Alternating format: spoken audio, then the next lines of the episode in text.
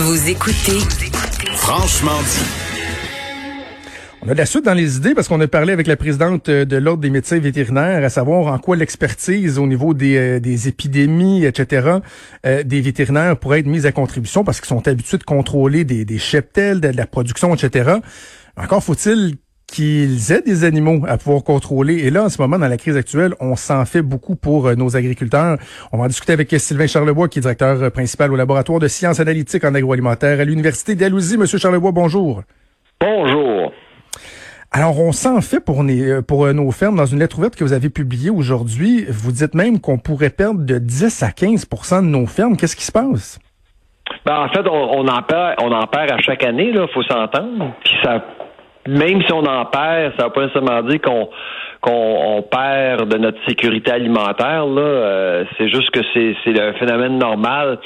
Le hic avec cette année, en raison de ce qui se passe avec la COVID, il y a beaucoup de producteurs qui vont perdre énormément d'argent. Euh, ils vont pas nécessairement faire faillite, c'est juste qu'ils vont tout simplement baisser les bras et vont quitter l'industrie tout simplement. Et ça, évidemment, c'est toujours dommage parce que euh, les producteurs, ben, ils contrôlent pas grand-chose, mais lorsqu'il y a quelque chose comme la COVID qui se passe, ben souvent on se décourage, puis c'est, c'est, c'est des connaissances, c'est, c'est de l'expérience qui quitte l'industrie comme ça. Euh, alors cette année, euh, malheureusement, on s'attend à une, une, année assez difficile pour l'agriculture de façon générale.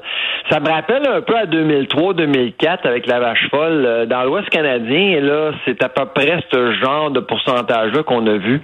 Euh, c'était, je pense, c'était 17% des, des producteurs qui avaient quitté l'industrie à l'époque, en 2003-2004, en raison de la vache folle.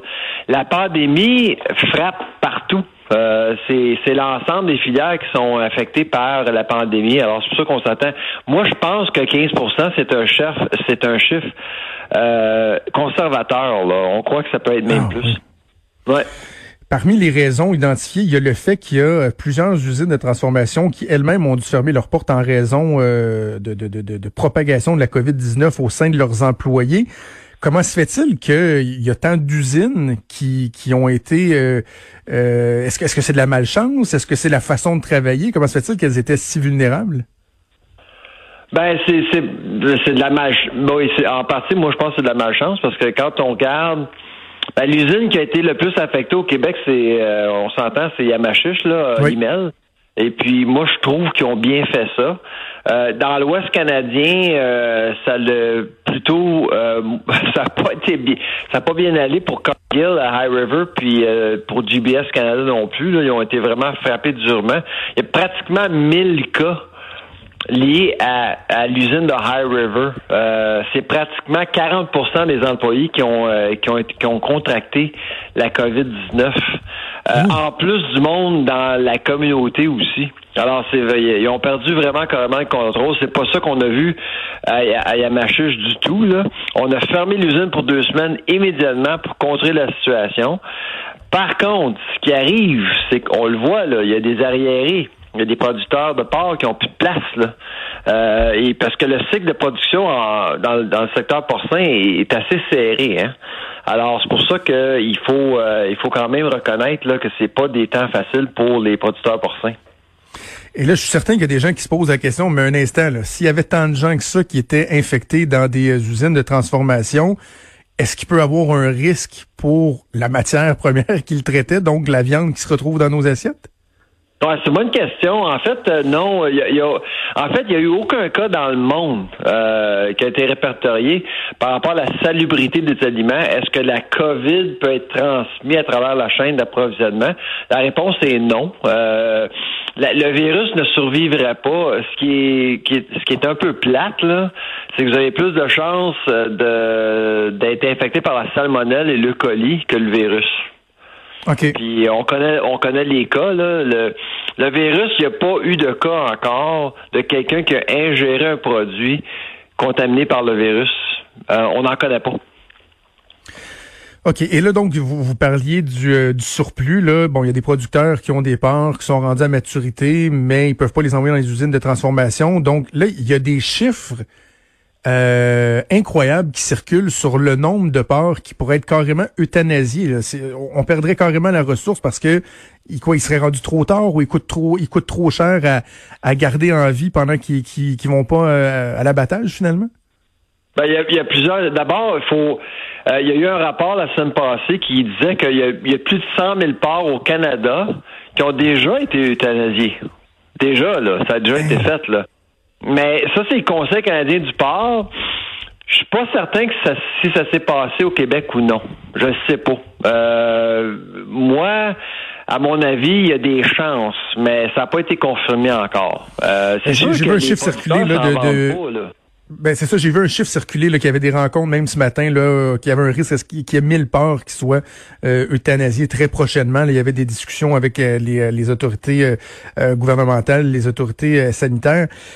Bref, ce que tout ça met en lumière, M. Charlebois, c'est que notre, agriculture en ce moment est très, très, très à risque. On voit que le gouvernement fédéral, notamment, a agi rapidement pour aider les particuliers, pour gérer la crise de santé publique. Mais est-ce que les agriculteurs sont un peu dans l'angle mort des, autorités en ce moment? Euh, pour pour l'instant, oui, mais le, gros problème, si on regarde le problème d'en face, c'est la transformation. Euh, on n'a pas investi beaucoup en transformation. Vous savez, j'ai regardé les statistiques euh, dernièrement. On a perdu 12 emplois à chaque jour, à tous les jours, depuis 2012 en transformation alimentaire au Canada. 12 jours. C'est là qu'on voit, et la COVID, en fait, met en lumière exactement la faiblesse de la transformation. Et, et on s'est jamais préoccupé de ça. Et, qui paye pour actuellement? C'est les producteurs. C'est sûr. Parce que on l'a vu dans le lait dernièrement. On l'a, on, on le voit dans le porc. Puis là, on le voit dans le bœuf dans l'Ouest canadien. On le voit dans les champignons en Ontario. On le voit dans les patates maintenant un peu partout, là, on voit que le système casse ici et là. Euh, malheureusement, parce qu'on n'est pas on n'est pas en mesure d'agencer ou de recalibrer la chaîne d'approvisionnement en rapport à une demande qui a complètement changé. Et la seule façon de le faire, c'est d'investir en transformation alimentaire pour des réserves, pour une surtransformation, pour développer des marchés à l'international, pour faire toutes sortes de choses, mais sans transformation, c'est difficile de développer une stratégie filière qui est hmm. solide pour l'ensemble de la filière. Alors, qu'est-ce qu'il faudrait faire? Ben d'abord, moi, à mon avis, c'est qu'il faudrait avoir euh, plus d'investissement, d'abord. Comme par exemple, là, actuellement, là, pour les transformateurs, ça coûte probablement 5 à 10% plus cher pour opérer une manufacture parce que la distanciation physique, c'est une réalité partout à travers la chaîne. Et qu'est-ce qui va arriver puisque c'est un marché de haut volume à bas profit? On négocie à la baisse et de plus en plus, ben, on met beaucoup plus de pression sur les transformateurs. Les transformateurs sont pris en sandwich, là, entre la mhm. production et la distribution. Ce qu'il va falloir faire, c'est de, d'inciter les transformateurs ou des entrepreneurs à développer la transformation avec de nouveaux produits, faire plus d'innovation, euh, parce qu'il y en a d'innovation au Québec, mais on, on, on, porte pas attention à cette innovation-là. C'est les gros qui prennent de la place qui dictent les règles du jeu. Il faudrait laisser de la place à d'autres. Et là, à ce moment-là, les producteurs auraient des options. Avant qu'on se laisse, euh, M. Charlebois, je veux qu'on parle d'un autre papier. Vous êtes un auteur prolifique que vous avez euh, publié. C'est ça qu'on a à faire ces temps-ci. vous avez publié un texte sur euh, la hausse des prix en fait, la hausse euh, du, prix du panier euh, d'épicerie, parce que pour toutes sortes de raisons que vous expliquez bien, on, assurément, inévitablement, le prix du panier va augmenter, mais en même temps, optimiste que vous êtes, vous êtes, vous êtes en mesure de trouver quand même une bonne nouvelle qui se cache derrière tout ça. Ben, il me semble que ça a de l'allure parce que c'est sûr que les produits alimentaires augmentent. On, on s'attend à un taux d'inflation alimentaire de 4% cette année. Puis, je vais vous dire tout de suite, à euh, accepter, accepter ce fait-là parce que euh, attendez-vous à ce que le taux d'inflation alimentaire va être élevé durant les prochaines années en raison du fait que justement que la COVID incite les transformateurs à augmenter leur coût de production. Ça, c'est clair. Mais la, bonne nouvelle, c'est que depuis six ou sept semaines, on épargne comme pas à peu près. On cuisine, on transforme notre propre bouffe, on achète des ingrédients au lieu d'acheter des choses tout faites. Ça, c'est 4580 dollars. À chaque année, chaque famille québécoise dépense 4500 dollars au restaurant. Ça n'existe plus. Et quand on dépense au restaurant, on en a beaucoup moins que lorsqu'on va à l'épicerie. À peu près 30-40% moins. Et ça, c'est des épargnes. L'autre chose qui se passe actuellement avec la COVID, c'est qu'on passe du temps à la maison. On est on est euh, conscient de ce qu'on a. On est euh, à l'affût de nos inventaires, dans la dépense, dans le frigidaire. Alors, lorsqu'on va à l'épicerie, on n'achète pas des choses qu'on n'a pas de besoin. On n'achète que des choses qu'on a de besoin. On n'achète pas par impulsion non plus parce qu'on veut. On va sacrer notre quai. on veut pas passer du temps là. Alors, on épargne énormément malgré un taux d'inflation alimentaire plus élevé. Et en soi, c'est une bonne nouvelle.